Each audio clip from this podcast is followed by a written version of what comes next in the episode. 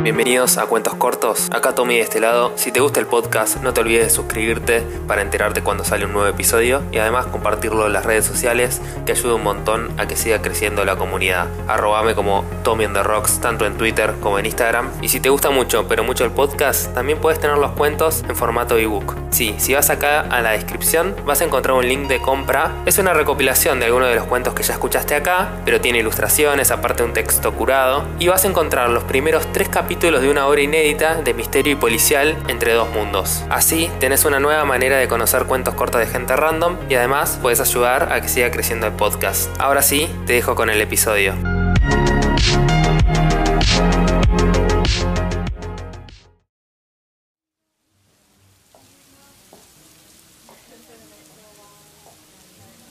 Mudanza. Para Julia todo empezó hace años, es más, todo empezó desde que tenía uso de razón.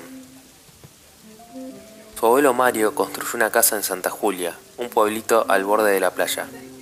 Como todo pueblo costero, tiene su centro con los mismos locales desde siempre, sus calles sin asfaltar, sus perros callejeros que viven en el muelle, su único bar, la heladería y su gente local viviendo sus vidas como perdidas en el tiempo. La casa de su abuelo es conocida como la Casa Rosa. Es la única casa pintada de ese color en todo el pueblo. Desde pequeña, su madre, Isabel, pasó sus veranos en esa casa. Siempre le cuenta sus historias de cómo andaban a caballo con sus amigos y acampaban en la playa al borde de una fogata. Cuando ella nació, en honor a ese pueblo y los buenos recuerdos que tenía, Isabel eligió el nombre Julia para su hija. Obviamente se repitió la historia y desde muy chica Julia ha pasado todos sus veranos con sus padres en Santa Julia. Los momentos que marcaron a Julia en su vida vienen de este lugar. Fue donde conoció el mar y se hizo los mejores amigos de todo el mundo, que los veía durante ese verano y no volvía a verlos hasta el verano próximo. También fue el lugar donde descubrió qué era amar y dio su primer beso, y donde rompieron su corazón por primera vez. Además, fue donde sus padres decidieron separarse.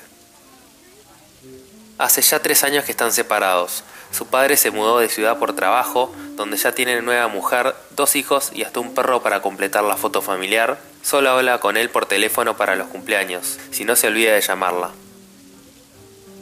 Isabel es maestra jardinera y su sueldo no es muy alto que digamos.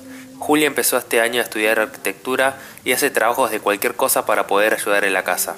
Pero esta situación, sumado a las deudas de la casa de Santa Julia que habían quedado al morir su abuelo, hicieron que se encuentren en una encrucijada. Tenían que vender la casa de Santa Julia para poder librarse de estas deudas. Isabel se ponía muy mal cada vez que salía el tema. Siempre hablaban por horas, fumaban un paquete de cigarrillo entero entre las dos y no llegaban a nada. Pero esta vez fue diferente. La carta de la municipalidad era determinante. Si no se pagaban las deudas, iban a expropiar la casa y demolerla para vender el terreno. Su única alternativa era entrar en un pago de cuotas para evitar la expropiación. Por eso es que decidieron mudarse a Santa Julia. El sábado siguiente ya tenían el auto cargado desde la noche anterior para salir bien temprano por la mañana. Hacía muchísimo frío. Por suerte Isabel había preparado un termo con café. Antes de entrar a la ruta y perder señal, Julia mandó mensajes a los grupos de WhatsApp despidiéndose de sus amigos de la facultad y a un grupo de amigas de su infancia. Todos juraron que iban a ir a visitarla el próximo verano. Los ojos de Julia se pusieron borrosos y le cayeron unas lágrimas. Dio una pitada amarga al cigarrillo y un sorbo al café mientras miraba las calles pasar por la ventana detrás del vidrio empañado.